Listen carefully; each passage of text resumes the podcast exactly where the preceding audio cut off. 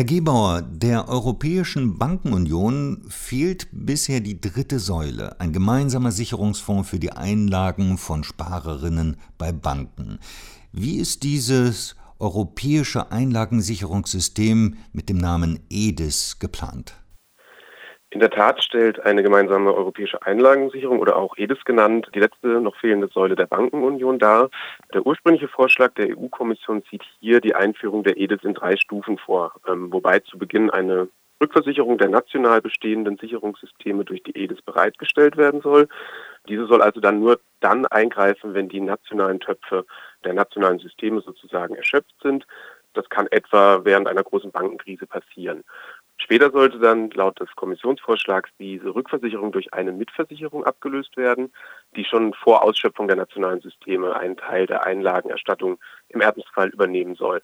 Und schließlich sah dann der Kommissionsvorschlag vor, dass in der letzten Stufe sozusagen die Harmonisierung der nationalen Einlagensysteme oder die Eingliederung der nationalen Systeme in eine europäische Einlagensicherung vollends gewährleistet werden soll.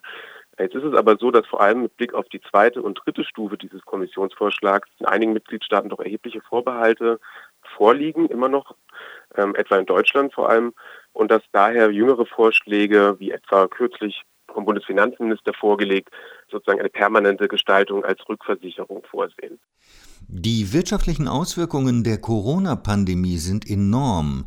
Inwieweit würde dann eine europäische Einlagensicherung stabilisierend wirken?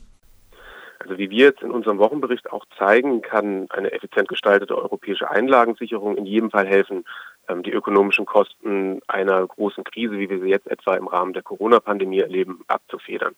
Also es kann durchaus sein, dass ähm, aufgrund etwa von so einer starken Unternehmensinsolvenzwelle die Krise doch noch in den Bankensektor überschwappt. Und wir haben uns in unserem Bericht ähm, angeschaut, wie eine europäische Einlagensicherung eben helfen kann, entsprechende Ausfälle bei den Banken abzufedern und die Sparerinnen und Sparer vor Verlusten auf ihre Einlagen zu schützen. Wir haben jetzt mal angenommen, dass eine große Krise, wie wir sie jetzt in Covid-Zeiten erleben, zu einem ähm, zu, zu Kreditausfällen in Höhe von etwa sechs Prozent über ein Jahr gestreckt ähm, führen können.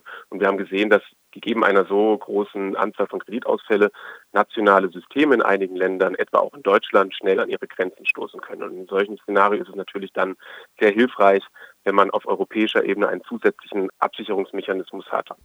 Also wir haben in unseren Simulationen gesehen, dass eine europäische Einlagensicherung etwa im Vergleich zu dem Szenario, wenn der Staat einspringen muss, den privaten Konsum deutlich stärker stabilisieren kann. Also dass zum Beispiel nach einem Corona-Schock zum Beispiel der Rückgang des privaten Konsums um 20 Prozent geringer ausfällt und auch die Kreditvergabe um etwa 10 Prozent weniger stark fällt als ohne diese EDIS.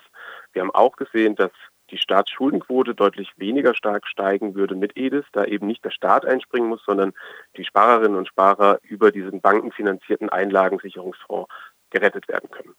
Wo liegen denn insgesamt die Vorteile und wo die Nachteile einer europäischen Einlagensicherung? ist ja tatsächlich so, dass wir immer noch einen relativ fragmentierten Finanzsektor in Europa haben. Also viele Sparerinnen und Sparer investieren vornehmlich in Banken in ihren Heimatländern. Das ist natürlich eine Fragmentierung in den Finanzmärkten, die nicht unbedingt effizient ist. Das heißt, über einen gemeinsamen Einlagensicherungsmechanismus würden neue Anreize gesetzt werden, auch für Sparerinnen und Sparer, nicht nur in heimische Banken zu investieren, sondern gegebenenfalls auch in ausländischen Banken verstärkt Einlagen zu tätigen. Das heißt, für die Harmonisierung und Integration der Finanzmärkte in Europa wäre eine europäische Einlagensicherung sicherlich von enormem Vorteil und könnte enorme positive Effekte für Sparerinnen und Sparer letztendlich haben. Demgegenüber stehen jedoch einige Zielkonflikte, die seitens der Politik gelöst werden müssen.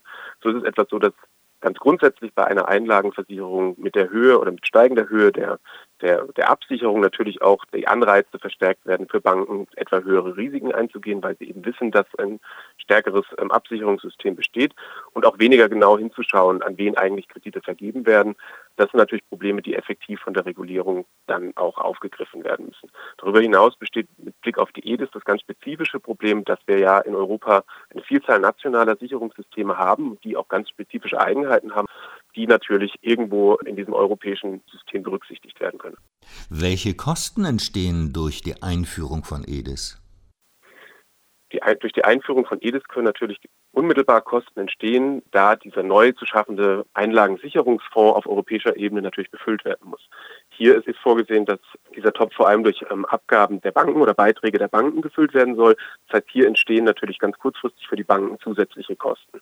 Das kann wiederum natürlich gerade in Krisenzeiten dazu führen, dass die Banken übermäßig belastet werden, wenn sie zusätzlich zur nationalen Einlagensicherung auch noch in ein europäisches System einzahlen müssen. Das heißt, hier ist es ganz wichtig, ein effektives Einzahlungssystem zu entwickeln, etwa das, das etwa vorsieht, dass die Beiträge, die in die EDIS eingezahlt werden, von den in die nationalen Systeme zu leistenden Beiträgen abgezogen werden können. Also hier ist es ganz wichtig, diese unmittelbaren Kosten für die Banken bei der Einführung der EDIS so gering wie möglich zu halten.